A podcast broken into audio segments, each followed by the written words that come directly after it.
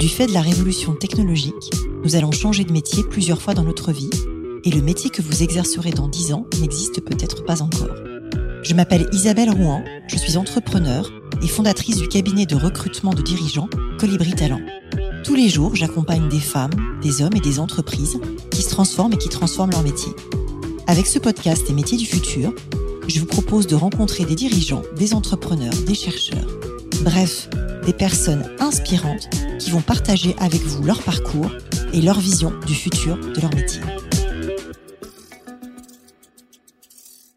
Bonjour à toutes et tous et bienvenue dans le podcast Les métiers du futur. Aujourd'hui, je reçois Jérôme Israël.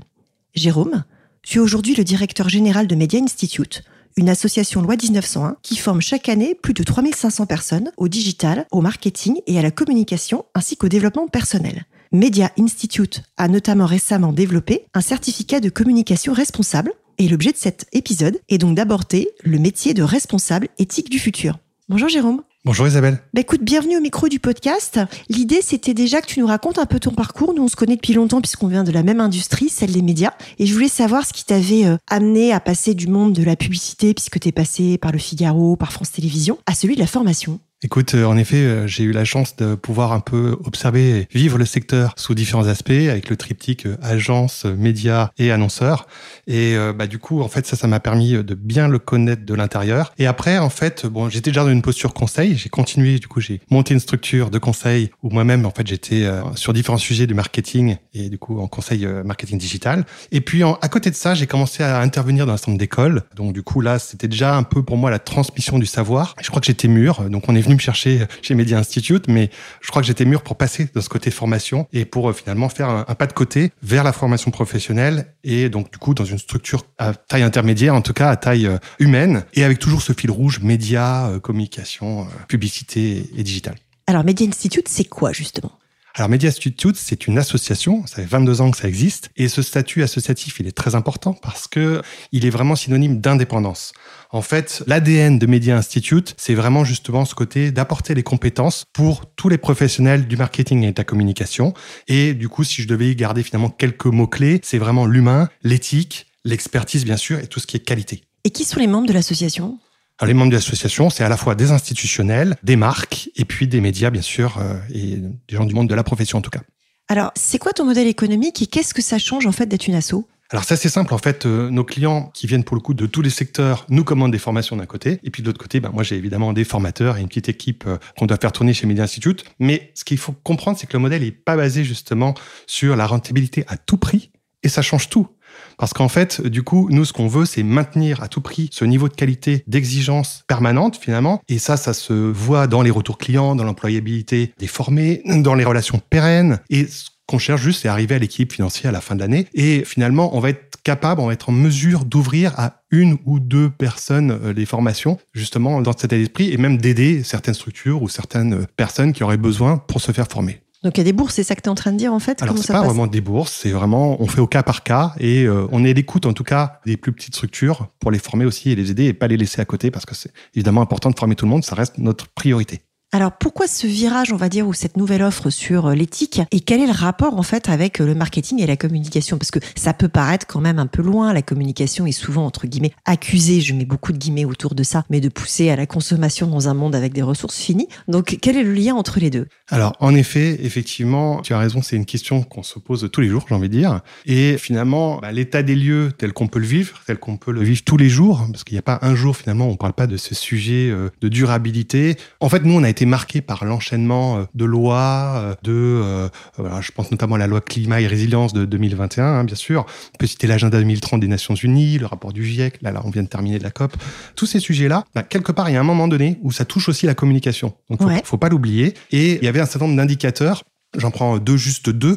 67% des Français qui disent que le greenwashing est trop généralisé. Ça, c'est un chiffre de 2021, voilà, sans appel. Et puis, on avait 23% des Français qui ont confiance dans les engagements et les discours des marques en matière de RSE. Donc, face à ces chiffres-là, bah, effectivement, nous, on se devait de réagir. Alors, on n'a pas attendu. C'est quand même dans l'ADN de Media Institute, il faut bien le comprendre depuis le début, que bah, justement, euh, d'être le moteur sur ce sujet et finalement d'adresser une communication, d'enseigner une communication qui soit raisonnée. Des raisonnée, c'est sans pression publicitaire excessive, sans format intrusif, sans utilisation détournée des données clients, par exemple. Mhm. Et en fait, en 2021, on a accéléré, c'est-à-dire on a accéléré euh, d'abord en lançant un certificat sur l'influence responsable avec l'ARP, qui est notre partenaire. D'accord, donc c'est une formation certifiante en l'occurrence, c'est un certificat maison, mais absolument, c'est quand même euh, effectivement validé par un test euh, suffisamment de valeur pour pouvoir délivrer un certificat derrière et pour pouvoir, en l'occurrence, là, que les influenceurs soient, on va dire, compatibles en termes d'éthique par rapport aux marques, puisque c'est un souhait des marques. Et alors justement, c'est qui les personnes que vous formez? Tu parles d'influenceurs, on sait qui votre élève type et c'est quoi la volumétrie? Alors là, c'est un petit peu l'exception parce que j'ai envie de dire, là, pour le coup, on s'adresse à du B2C. D'accord. Et finalement, l'essentiel de nos publics, c'est du B2B. Donc, euh, c'est pour ça que, alors, ça veut dire que c'est un peu l'exception qui confirme la règle parce qu'il faut quand même aller euh, toucher ce public-là à un moment donné parce que c'est une demande des marques. Mhm. Nous, on est vraiment à l'écoute des problématiques de marques. Ça, je comprends, mais du coup, quand c'est pas l'exception qui confirme la règle, tu formes qui? Alors, c'est une bonne question. Donc, euh, nous, on forme effectivement tous les professionnels du marketing et de la communication au sens très large. D'accord. Donc ça représente quand même pas mal de monde. C'est quoi pas mal de monde tu en formes combien par an On en forme 3500 par an. D'accord. Et sur ce certificat-là en particulier, en tout cas sur l'éthique en particulier, tu peux donner un chiffre Alors, justement, c'est là où je voulais en, venir, c'est que à côté de ce certificat sur l'influence responsable, on a un certificat sur la communication responsable. D'accord. C'est celui-là qui est finalement destiné aux entreprises et aux professionnels de la communication.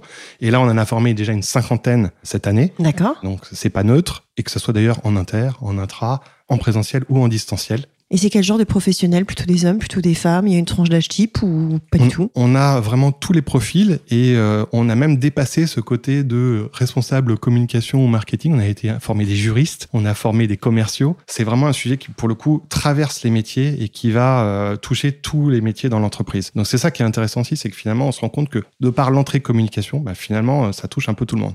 Et alors, c'est quoi pour toi ta vision du responsable éthique du futur? C'est quoi l'impact qu'il a dans une organisation? Est-ce que c'est le rôle de tout le monde? Est-ce qu'il est rattaché suffisamment haut euh, par rapport au patron? Comment tu vois le truc? Écoute, euh, moi je pense que c'est des métiers qui vont être de toute façon porteurs de sens, mhm. donc ils vont être de plus en plus demandés quelque part. On commence à le sentir, mais à côté de ça, on va pas pouvoir demander à n'importe qui de porter du greenwashing. C'est-à-dire que maintenant, on va avoir des candidats en face qui vont être aussi beaucoup plus regardants là-dessus et qui vont euh, peut-être bah, être plus exigeants, et ils ont raison. Et donc ça, ça va nécessiter évidemment des compétences transversales beaucoup plus fortes. Lesquelles, par exemple? Bah, Je pense notamment aux soft skills, hein, parce que finalement, on va avoir besoin d'agir, d'interagir euh, beaucoup plus avec beaucoup plus d'éléments euh, très divers et variés, et puis aussi une pluridisciplinarité beaucoup plus forte, parce qu'il va falloir avoir quelques compétences juridiques, euh, quelques compétences en RH. Parce que je vois, moi, en fait, c'est que sur les, on va dire, les responsables actuels et les responsables RSE, beaucoup sont rattachés, on va dire, au DRH, là où les gens qui s'occupent d'impact, donc peut-être qu'avec une casquette un peu plus large, sont souvent rattachés directement aux dirigeants, au DG ou au président.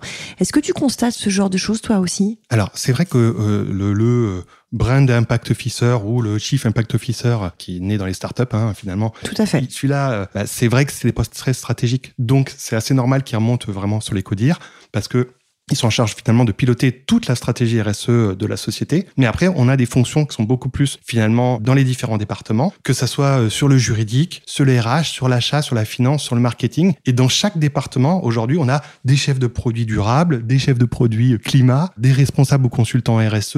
Et euh, bah, c'est vrai que c'est valable dans les chargés d'achat, par exemple, responsables. Et dans le numérique, dans toutes les personnes qui vont toucher à la data, on va aussi avoir des fonctions très spécifiques. Donc les fonctions, elles sont à la fois très globales et euh, très spécifiques à chacun des euh, des départements.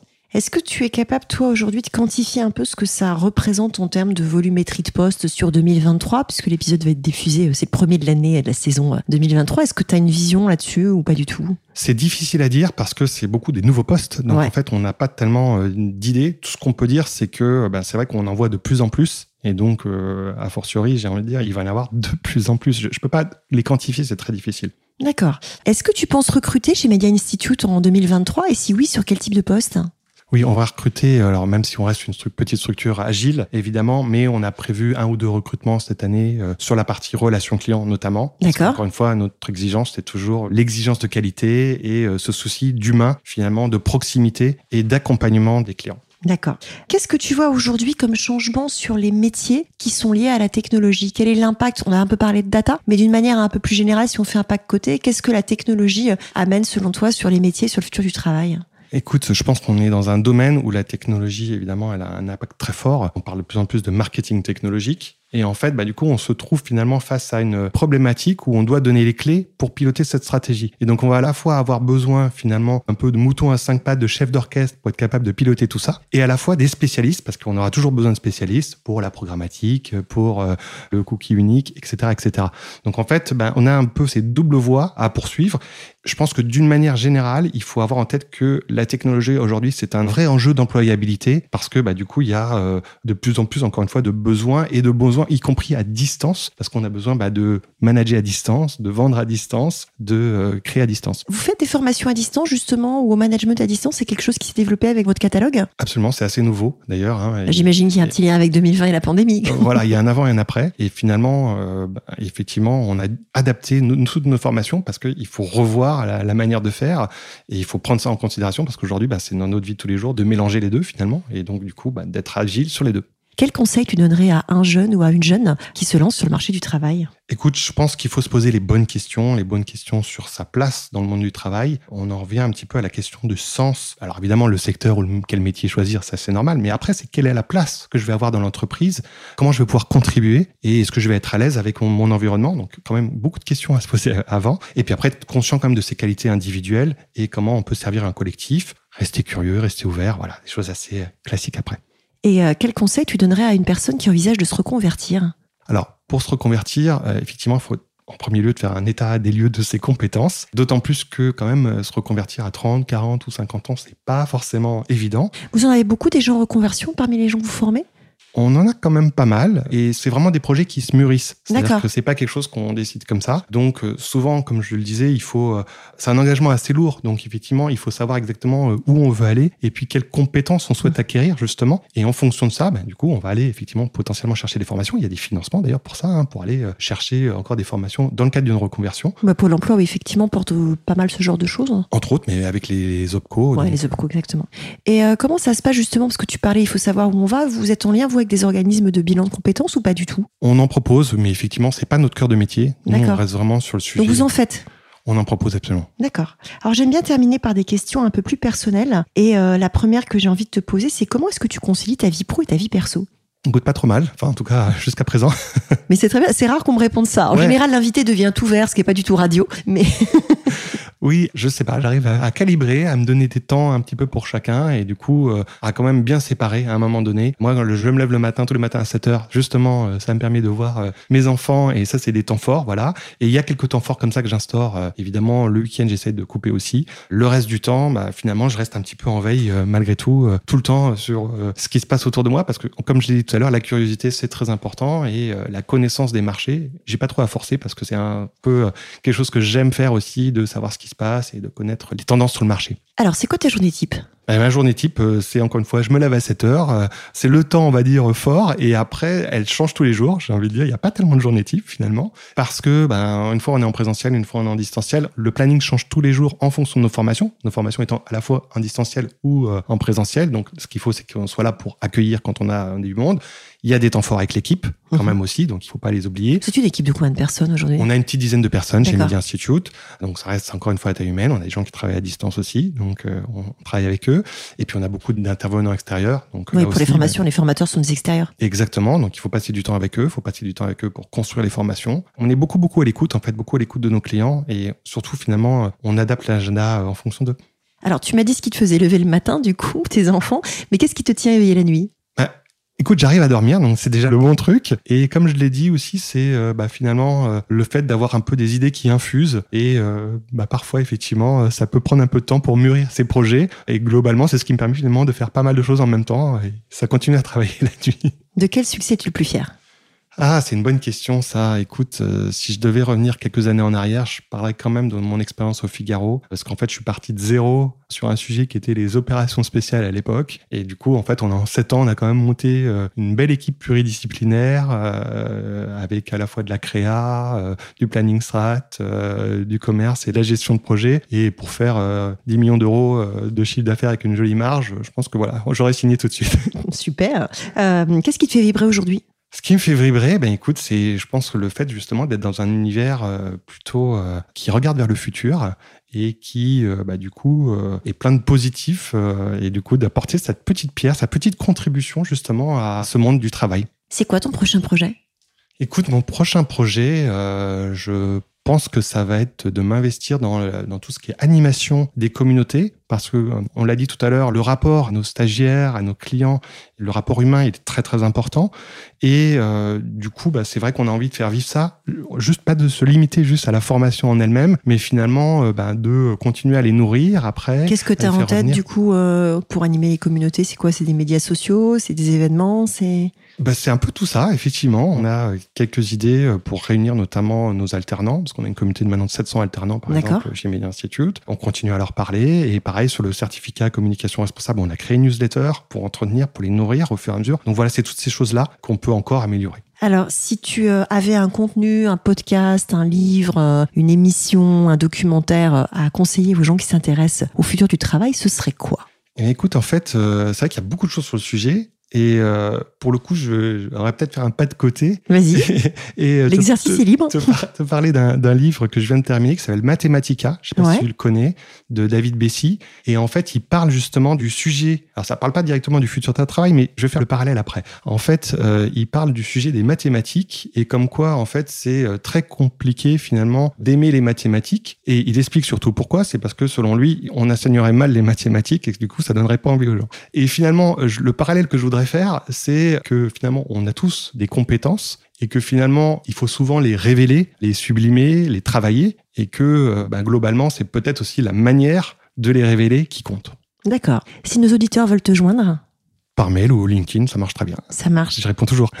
Merci beaucoup, Jérôme. À bientôt. Merci, Isabelle. Au revoir. Merci d'avoir écouté cet épisode des métiers du futur jusqu'au bout. Si vous avez aimé cette discussion, je vous encourage à noter le podcast sur vos différentes plateformes d'écoute et à le commenter, en particulier sur Apple Podcast. Cela nous aide grandement à progresser en termes d'audience. N'hésitez pas à me faire part de vos commentaires ou à me suggérer de nouveaux invités en me contactant par mail ou via LinkedIn. Prenez soin de vous et à très bientôt.